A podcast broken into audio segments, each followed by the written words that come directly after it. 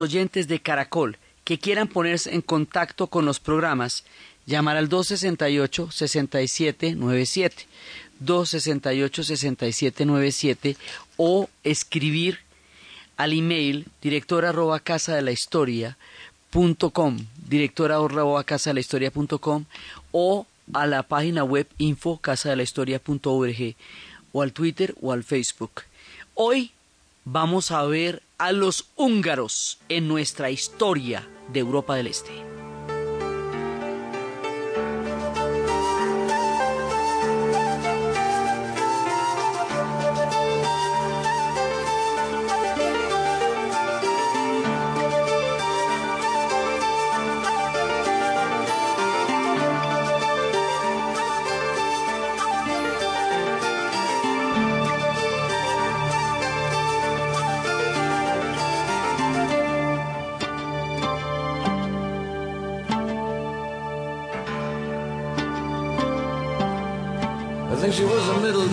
Runner. The translation wasn't clear. Could be a budding stately hero. International competition in a year. She was a good enough reason for a party. Well, you couldn't keep up on a hard track mile. While she ran a perfect circle. Then she wore a perfect smile. Budapest. En nuestro relato estábamos viendo la vez pasada el tema de los judíos y todo lo que tienen que ver ellos en la historia de Polonia. Los judíos también van a llegar a Hungría y también van a ser muy importantes en la historia de Hungría pero dentro de nuestro gran conjunto general de relato. Estábamos primero con los checos, luego con los polacos. Dentro de la historia de Polonia entramos con los judíos porque son absolutamente entrelazados con la historia de los polacos. Y hoy estamos con los húngaros. Entonces, todos estos pueblos los vamos a llevar hasta el siglo XIX y en el siglo XIX van a desembocar los ríos de la geografía en el mar de la historia, porque allá van a desembocar el Danubio y el Oder y el Volga, eh, todos los ríos en el mar de la historia. Porque en el siglo XIX esto se va a poner de una manera tal que se va a dinamizar todo. Entonces, arrancamos con los húngaros, para llevarlos hasta las puertas del siglo XIX, donde ya dejamos a los polacos repartidos, donde ya dejamos a los checos, y ahora arrancamos con los húngaros para llegar allá y estar todos en la salida de la meta, que es el siglo XIX. Esta gente, a diferencia de todos los demás, no son eslavos, ni su lengua es eslava, ni tienen el mismo origen, ni vienen del mismo sitio, nada son completamente diferentes, es que se asentaron en las mismas partes y vivieron la historia de todos los demás pueblos porque viven y habitan entre ellos. Pero ellos vienen de otro lado. Estos son magiares, estos no son eslavos, son de un origen ungrofinés, hablan otra lengua que no la hablan sino ellos. Hoy por hoy el, el húngaro no lo hablan sino ellos. Son de otra rama, de otra mata y de otro árbol pero carecen en el mismo bosque donde están los eslavos. Es lo que la migración es en la misma época y se van a sentar en todo el corazón de Europa y por eso van a entrar a nuestro relato y aquí sí que van a pasar cosas porque los húngaros van a ser tan importantes que en los momentos definitivos del imperio harán de los austriacos harán en el futuro una alianza con ellos, el imperio austrohúngaro, que era el que existía cuando cayó en la Primera Guerra Mundial. Ustedes muchas veces oirán hablar del imperio austrohúngaro. No tanto de los austriacos, sino austrohúngaro. Bueno, pues en alguna parte del camino del famoso siglo XIX que tanto les vengo anunciando, van a crear una biarquía, un compromiso, y van a tener una doble corona. Y van a llegar a ser absolutamente importantes en la historia de Europa, y están situados en todo el corazón de la historia de Europa. Pero estos pueblos no solamente son una gigantesca migración mítica que ya vamos a contar hoy cómo fue que atravesaron los Cárpatos y toda la ceremonia para llegar a establecerse en la vera de la historia europea, que lo de ellos fue un destino, sino que en la zona donde hoy queda Hungría, en el sitio donde está el país que se llama Hungría, allí habitaron muchos pueblos antes de que en el siglo IX llegaran los húngaros en la gran migración magyar atravesando los Cárpatos. Allí, en el sitio donde hoy queda Budapest, que estábamos escuchando en voz en versión de Jetrotul, Budapest. Uno va caminando por Budapest y encuentra a simple vista, común y corriente, como quien fuera por un barrio, las ruinas romanas. Allá estuvieron Primero, antes que los romanos, estuvieron los escitas, fineses escitas que son de origen iranio, y después de los escitas, esos territorios fueron habitados originalmente por los celtas, que hemos dicho que arrancaban desde el Austria, ¿se acuerda? Desde la Hellsalt. Ellos cogen para un lado y cogen para el otro hasta llegar a la, a la Bretaña y a la Escocia y a la Irlanda en un vuelto muy grande. Pero de aquí la comunidad original eran los celtas.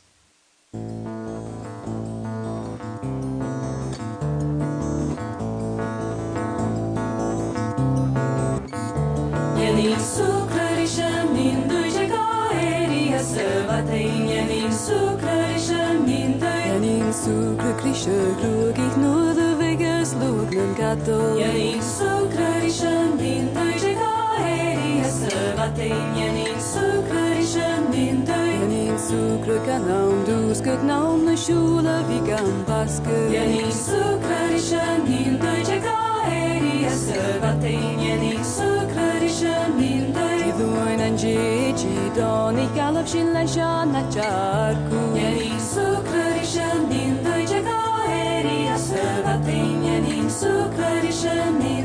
Los celtas, hemos hablado de ellos miles de veces, son los abuelos de Europa, surgen en el Austria, lo que se llama la Hellstalt, y desde ahí van a, emigrar hacia la región donde originalmente empieza nuestra historia de Hungría, y también van a irse a España, y van a hacer eh, una comunidad con los íberos que se van a llamar los celtíberos y van a subir por Francia y van a hacer la Bretaña, los bretones y después van a atravesar el, el mar del norte y van a llegar a Inglaterra y luego van a llegar a Gales y luego van a llegar a Escocia y luego van a llegar a Irlanda en un proceso que duró muchísimos siglos.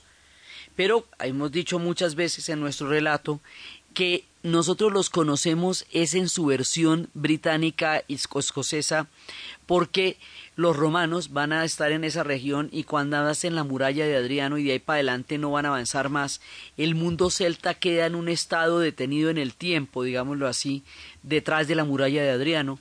Por eso los celtas que conocemos nosotros son, son los escoceses, los galeses y los, y los irlandeses. Pero todo el parche europeo fue celta en algún momento. Los el territorio donde queda Hungría también fue un territorio celta. Y si los celtas son los abuelos de Europa, pues los papás son los romanos.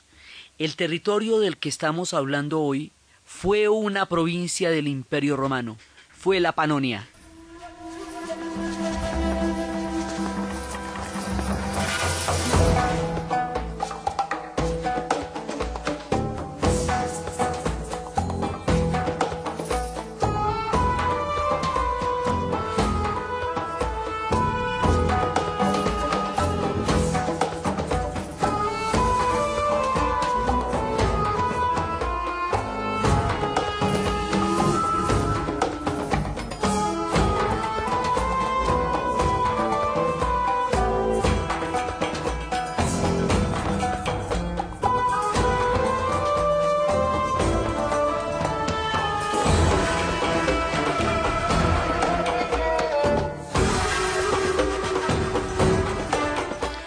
Imperio Romano tuvo varios ciclos de expansión, pero durante diferentes épocas. Entonces esto llegó a ser finalmente lo que hoy es África del Norte, o sea, lo que es Libia, Túnez, Marruecos, una parte de Marruecos, lo que hoy es Siria, lo que hoy es eh, Turquía, una parte de Turquía que fue la, la parte del Imperio Romano de Oriente, llegó a ser lo que hoy es España, eh, una buena parte de la Francia, que era la Galia, llegaron hasta Inglaterra, hasta el límite donde es la muralla de Adriano en Escocia, llegaron a toda la Europa central, obviamente aparte de Italia y todas las islas de Córcega, Cerdeña, todo eso que fue parte del imperio van a llegar también por toda esta zona y van a estar también en la Europa central.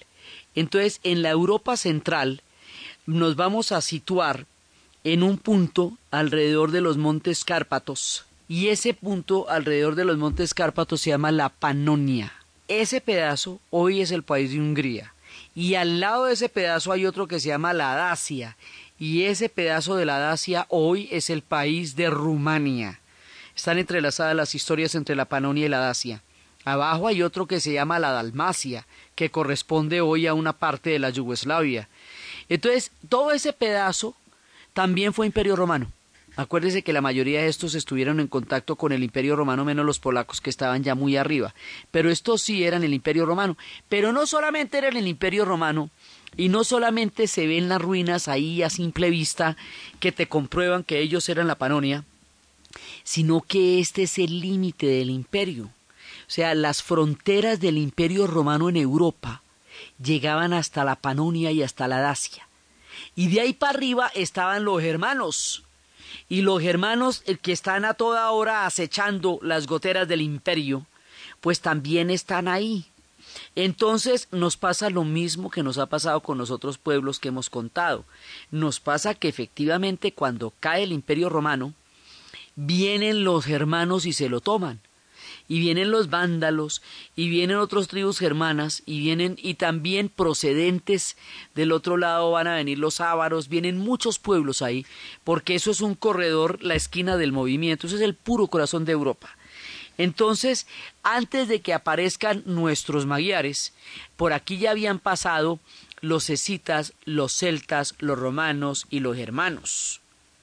Y cuando estamos con los germanos ahí, es cuando viene la gran travesía. La historia cuenta, cuenta la leyenda de cómo se formó esto.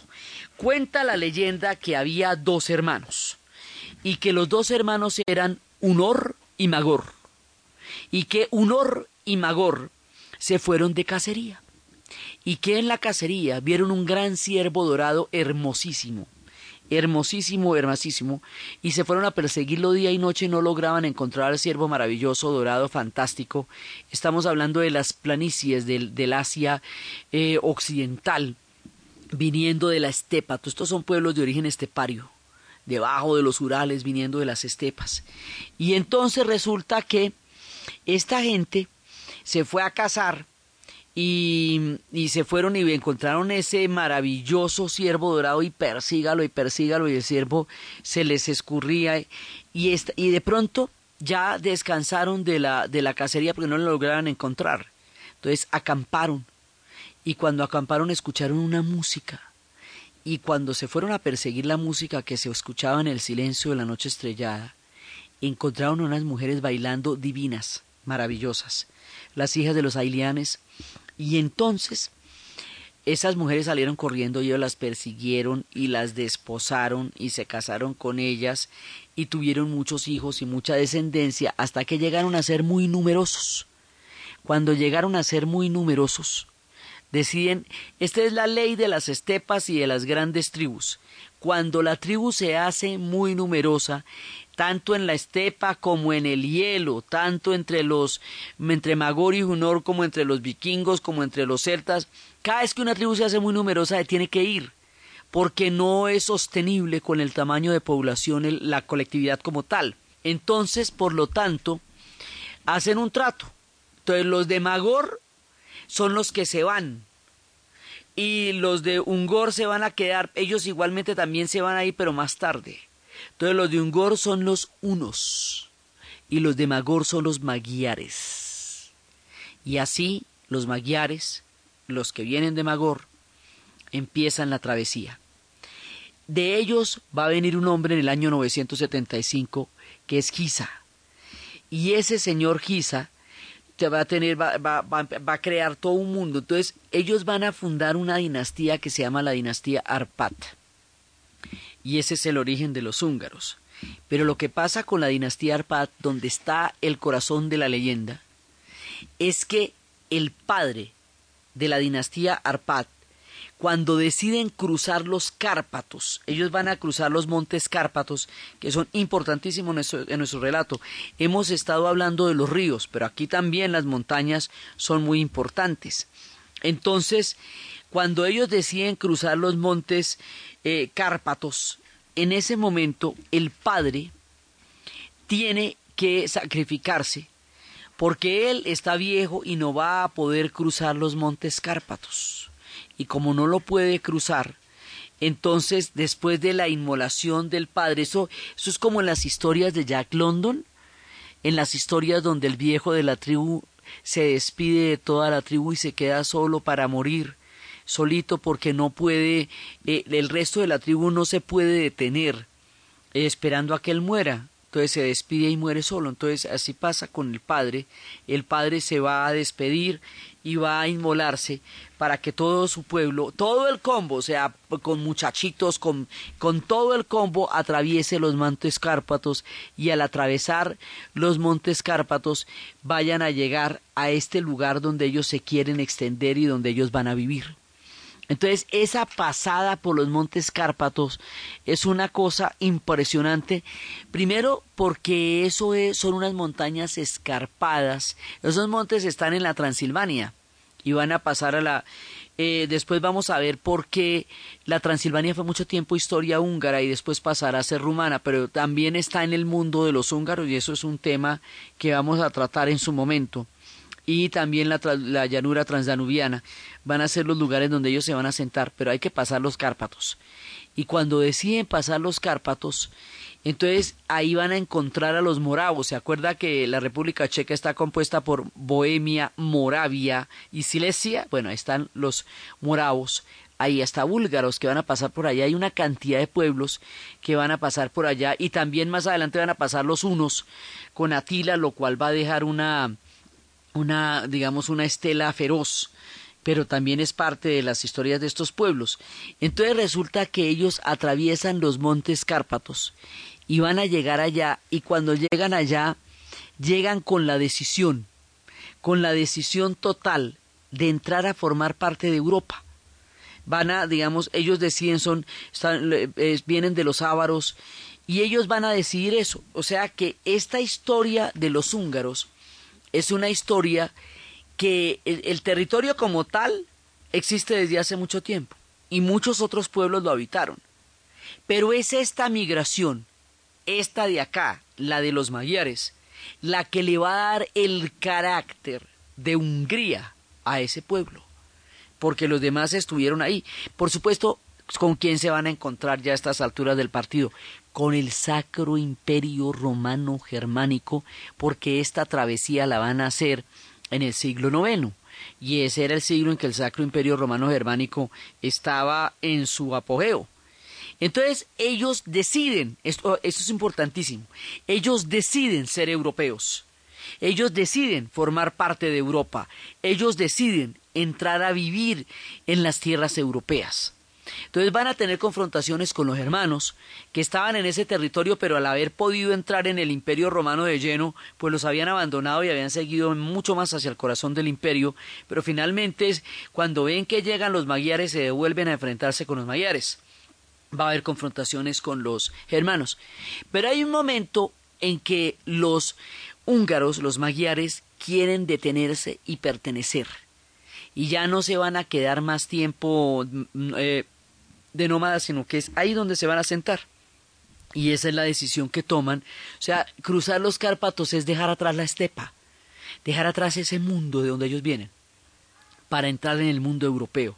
Eso es lo que significa el mítico paso a través de los Cárpatos, que además son unos montes impresionantemente escarpados y altos, con unas, con unas caídas de agua enormes, con unas grandes eh, cascadas y con eso, digamos, es es bastante agreste, boscoso, boscoso, y de golpe se puede llenar de unas estelas de niebla súbitas, increíbles, y es lo que se ven en esas montañas escarpadas de las películas. Esos son los Montes Cárpatos, que son los mismos que están en la leyenda de Drácula y de todo eso, son los mismos Montes Cárpatos de la Transilvania y de todas esas historias que están mezcladas entre la historia de Rumanía y la de Hungría.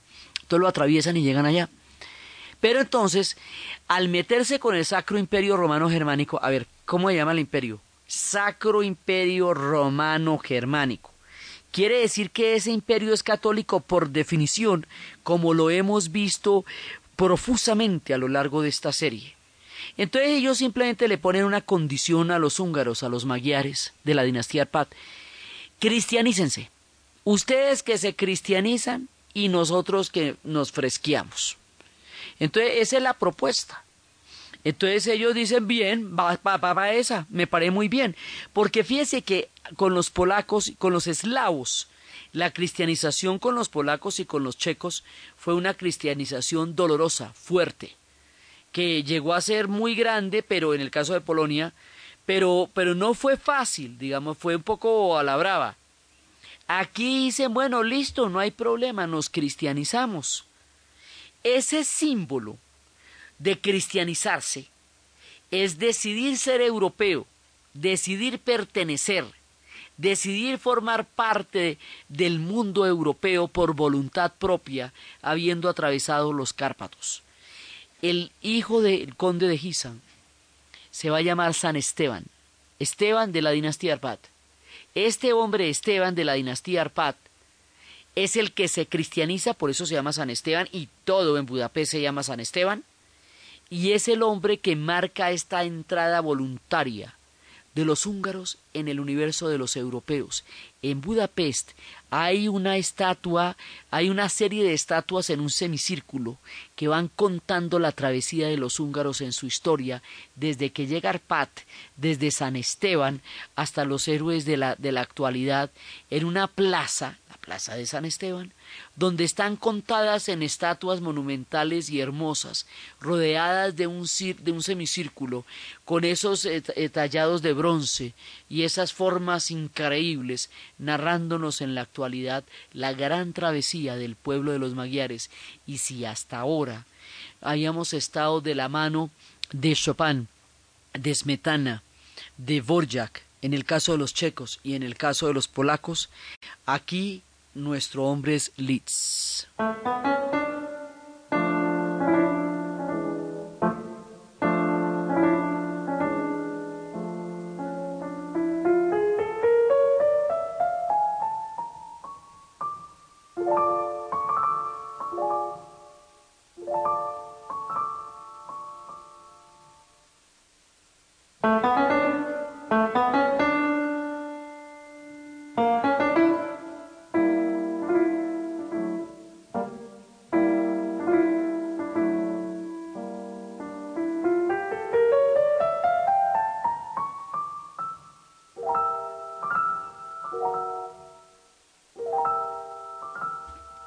Él, por supuesto, es muy posterior a nuestra historia, pero también nos va a acompañar bastante con sus rapsodias húngaras porque es del corazón del pueblo húngaro, es Litz. Hemos estado viendo a lo largo de la serie cómo los músicos y los compositores encarnan el alma de su pueblo y vimos todo el caso de, de Smetana y vimos todo el caso de Chopin. Aquí el caso es de Litz. Hay muchos otros que nos van a acompañar musicalmente, pero Litz nos va a llevar de la mano ahora y después de la pausa comercial.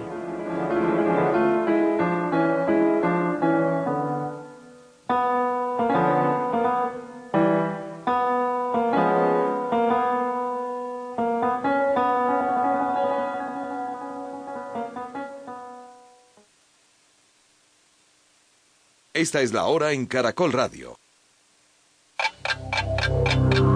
En Caracol Radio son las 10 de la mañana y 37 minutos. Pax, Pax, aliviar un Pax. Congestionado, bien maluco, la cabeza se me explota, necesito mejorar ya. Pax, Pax, aliviar un Pax. Tratamiento sintomático de resfriado común es un medicamento. No excede su consumo. Leer indicaciones y contraindicaciones. Si los síntomas persisten, consulta a su médico. Registro sanitario INVIMA 2009 M000970.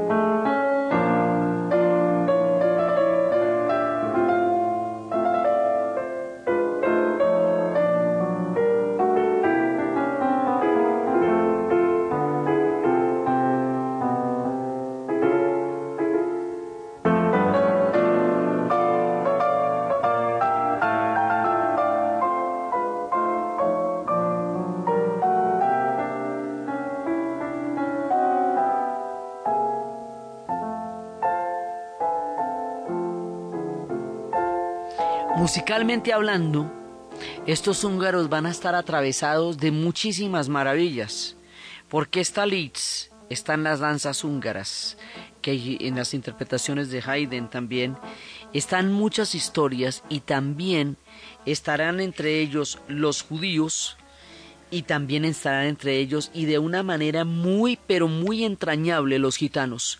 Los gitanos más adelante llegarán a estas tierras de una forma tal que se les dice cíngaros porque se les encontró en Hungría, como se les decía egiptanos cuando se les encontró en Egipto, como eh, se les va a decir calé cuando se les encontraron allá o flamencos cuando se les encuentra en Flandes. Pero es que uno de los puntos por donde los gitanos entrarán en, la, en el mundo europeo es por Hungría. Entonces los, los gitanos también son una parte completamente simbiótica de la historia de los húngaros y sobre todo en su música.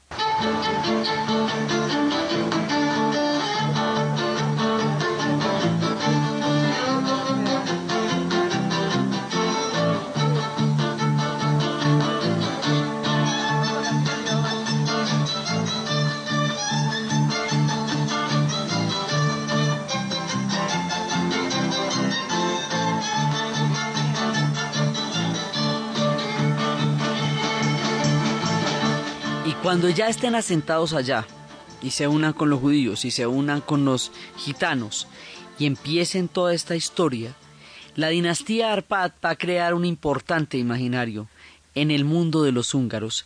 Ellos sí que van a ser importantes en estas historias, sí que van a ser grandes, sí que van a tener grandes periodos de florecimiento y también les van a pasar cosas terribles.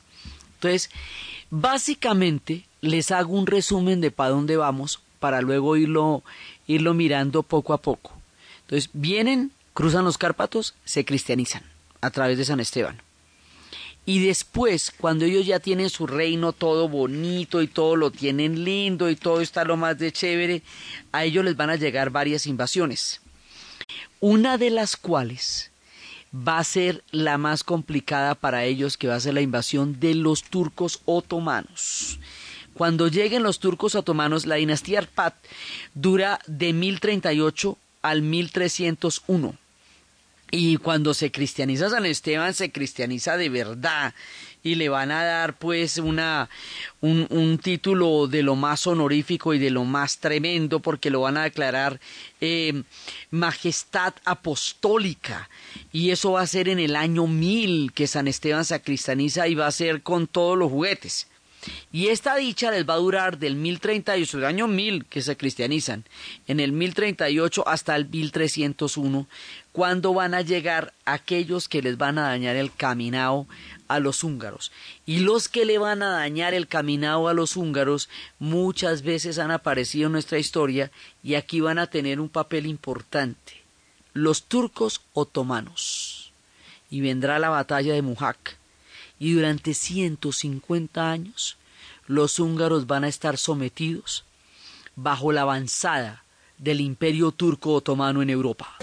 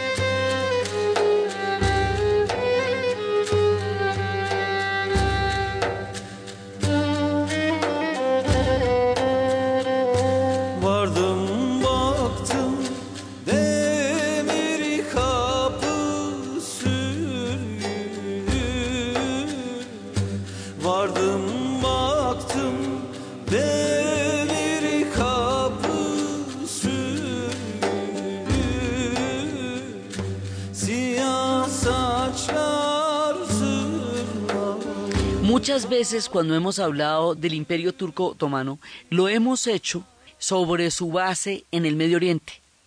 Lo hemos hecho sobre su base en Siria, Líbano, en Mesopotamia, en la Palestina, en todo lo que determinó y también en el África del Norte.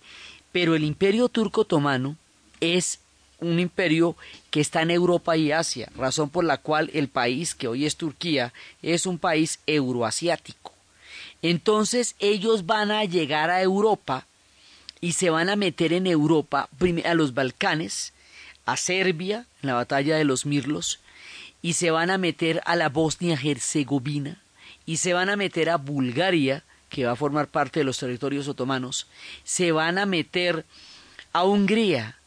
Entonces, una parte importante del imperio otomano está en Europa y van a desarrollar una rivalidad a muerte con los austriacos, que son los que les van a salir al paso y les van a impedir que sigan avanzando por Europa, pero desde el punto de vista de los europeos, la presencia de los otomanos es eh, muy asustadora porque eran unas tropas tremendas con los genízaros, porque se metieron muchos territorios, muchos territorios de los griegos también, de la Macedonia, de, toda, de, los Balcanes en general. Por eso es que la disolución del imperio no solamente se da con el tratado de Paixicot, que muchas veces hemos mencionado, sino también con los tratados de Trianón, que se hacen en la parte europea. Entonces la parte europea es grande, lo que pasa es que para uno no es la más conocida, pero es grande y es importante. Y como son musulmanes y estos pueblos son tan cristianos, el cristianismo va a determinar muchísimo el carácter de los húngaros, es importante, ellos son cristianos. Y el imperio otomano es un imperio islámico. Entonces eso va a chocar contra el carácter confesional de los Habsburgo, y contra la, la, naturaleza ya profundamente cristiana de los húngaros después de la conversión fundamental de San Esteban. Entonces, allá se van a encontrar y esto va a ser y la batalla de Mujak, ¿se acuerda? En la batalla de Mujak todo el mundo va a morir, ¿se acuerda que ahí muere uno de los yaguelones? Y por como uno de los yaguelones muere en la batalla de Mujak, él ese yaguelón, Luis Yaguelón, se acuerda que los Yaguelones son la dinastía polaca, ¿no? Este Luis Yaguelón de la dinastía polaca muere en la batalla de Mujak, conteniendo el avance turco otomano. Y su mujer era hermana de Fernando I el Habsburgo. Entonces, por la vía de la muerte de este Yaguelón, que era al mismo tiempo rey también de Hungría, van a entrar a la dinastía y al trono de Hungría los Habsburgo, y de ahí para adelante no se van a salir y poco a poco van a poder eh, invadir, invadir esto hasta que lo vayan a formar parte, una parte integral del imperio de los austriacos. La época de florecimiento de los húngaros va a ser la época de Matías Corvino. Matías Corvino se va a volver un personaje que frenó a los turcos, que conquistó a Moravia, a Bohemia, a Silesia, que trasladó la corte a Viena, hizo una época dorada y maravillosa pero ya después, con la avanzada turca y la pérdida de la batalla de Muhak, en 1526, es cuando los turcos ocupan Buda, eh, hoy parte de una ciudad que se va a conformar de dos partes, Buda y Pest, que se llama Budapest. Y después ya los turcos van a ser derrotados por los austriacos y los austriacos van a, a, embolsillarse a los húngaros. Los húngaros les pidieron ayuda, unos dicen, otros dicen que se metieron por este lío dinástico entre la hermana que murió en la batalla de Mujak y, y el Augsburgo que entró al trono. Pero el asunto es que ellos pasan de la dominación turca a la dominación austriaca. Lo que pasa es que con los austriacos se van a terminar acomodando y les van a hacer unas mega rebeliones impresionantes hasta que lleguen a ser una parte, una biarquía con su propio imperio.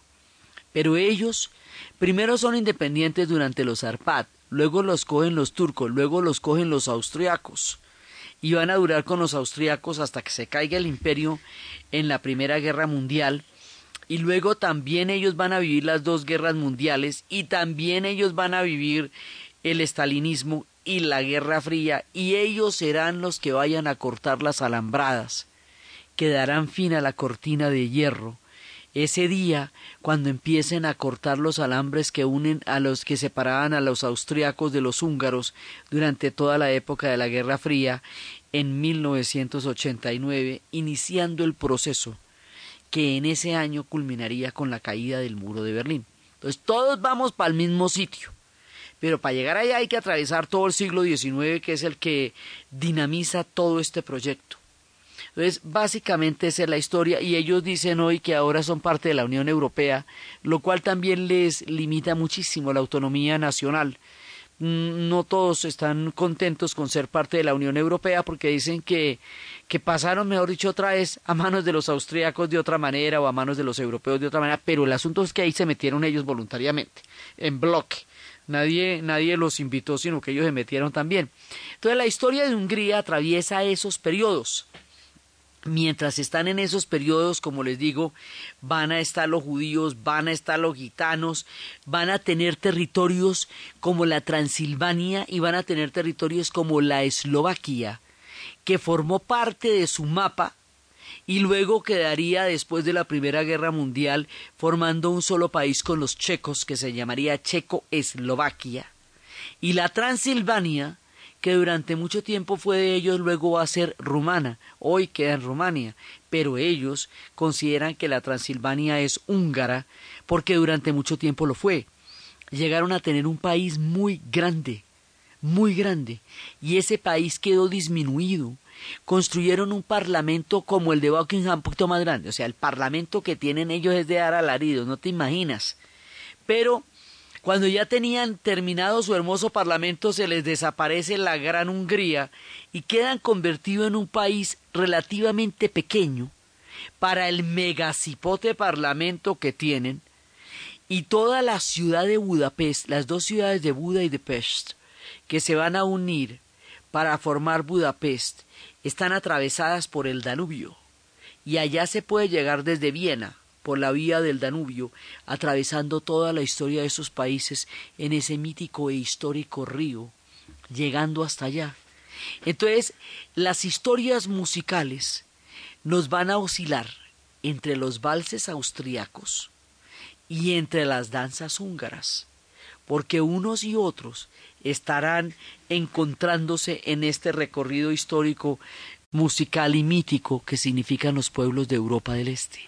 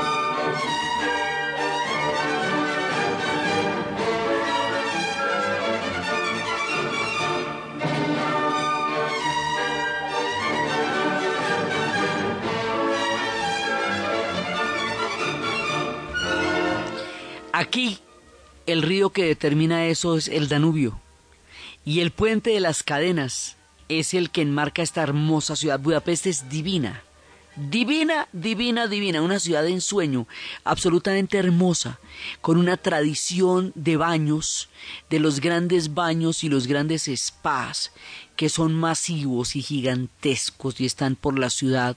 Tiene una historia súper interesante a nivel de escritores, a nivel de artistas. Eh, son unos personajes muy grandes los que van a poblar nuestras historias. Aquí vamos a ver personas ya mucho más adelante como Sandor Maray, que se suicidó cuatro meses antes de que cayera el muro de Berlín considerando que no iba a cambiar nada. Hombres como Samuel Weiss, que fue el que protegió a las mujeres y a los niños encontrando la relación entre la muerte de las mujeres en los partos y el que los médicos no se bañaran las manos después de salir de las morgues, el hombre que protege a las mujeres y a los Aquí va a haber personajes de toda naturaleza y estarán oscilando entre este mundo húngaro de las danzas y los bailes y el mundo austriaco de ese Danubio azul que enmarca la ciudad y une a las dos capitales, Viena con Budapest.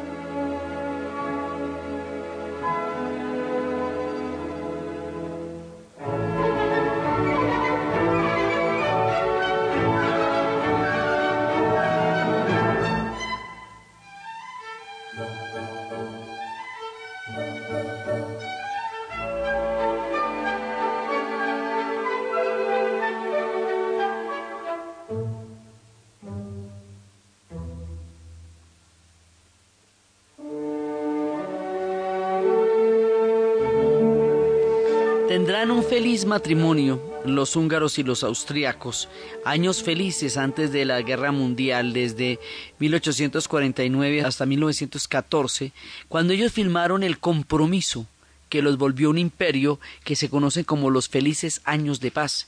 Pero también ellos van a tener la revolución de 1848, las revoluciones románticas, esas formaciones cataclísmicas pujando por la existencia de los estados nacionales, que harán que el resultado de semejante rebelión fuera el compromiso, sea ese compromiso que unirá los destinos de Austria y de Hungría son historias que pasarán por acá. Los judíos, que también les decimos que forman parte de nuestra historia, de aquí va a salir Teodoro Herzl, corresponsal de periodismo húngaro que cubrió el afer Dreyfus, y será él quien eh, formule como un proyecto histórico la construcción del Estado de Israel. Así que aquí van a surgir vertientes importantísimas en la historia de Occidente y del mundo.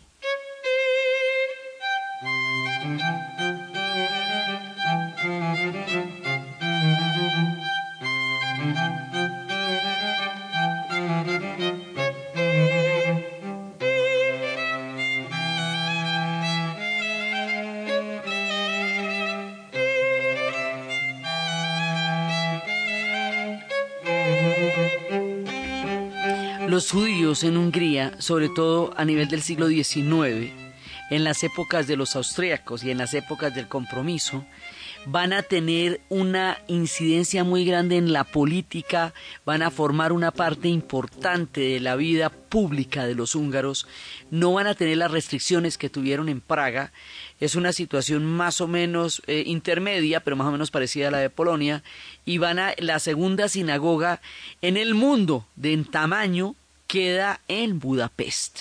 Es una sinagoga gigantesca y absolutamente monumental y solemne. Y también allá están estos personajes, digamos, que, que forman parte de la historia.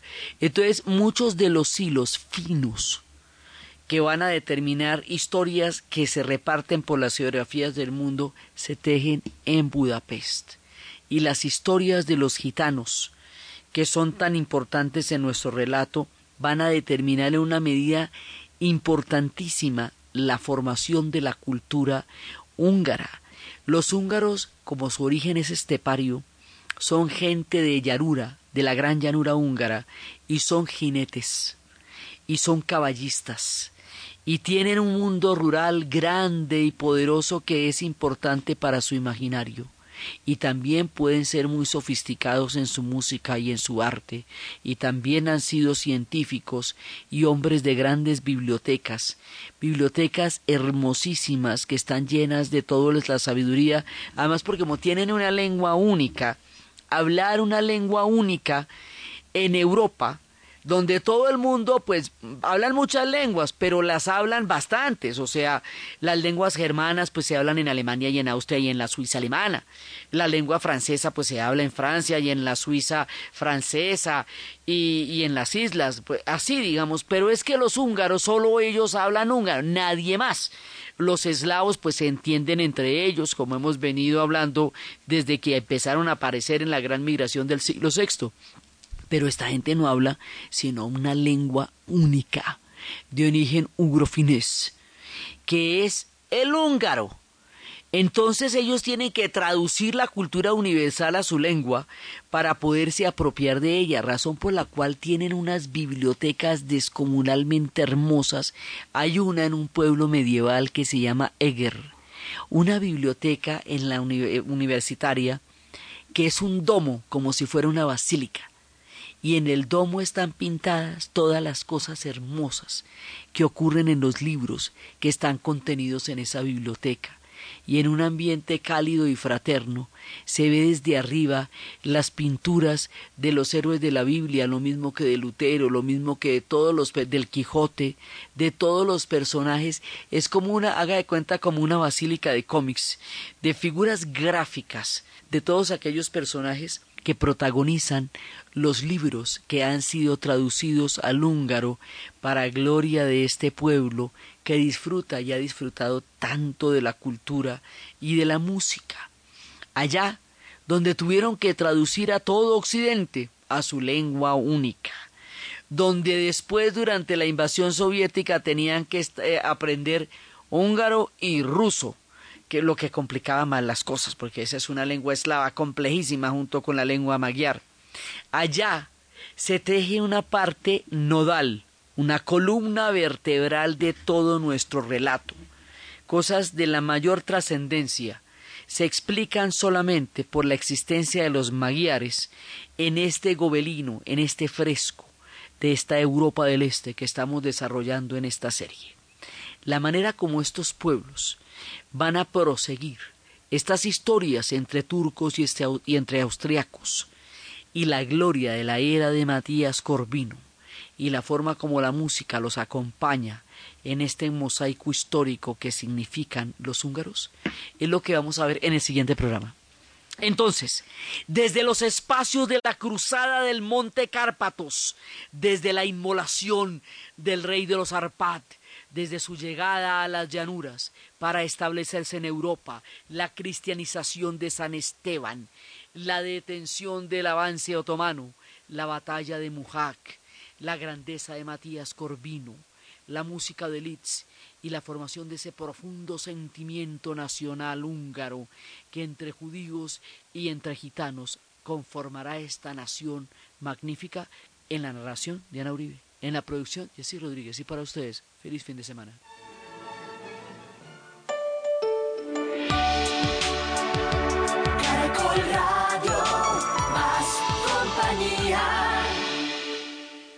Porque los colombianos tenemos amigos como arroz. Flor Huila, el arroz de los colombianos. En Caracol Radio, esta es la hora. 11 de la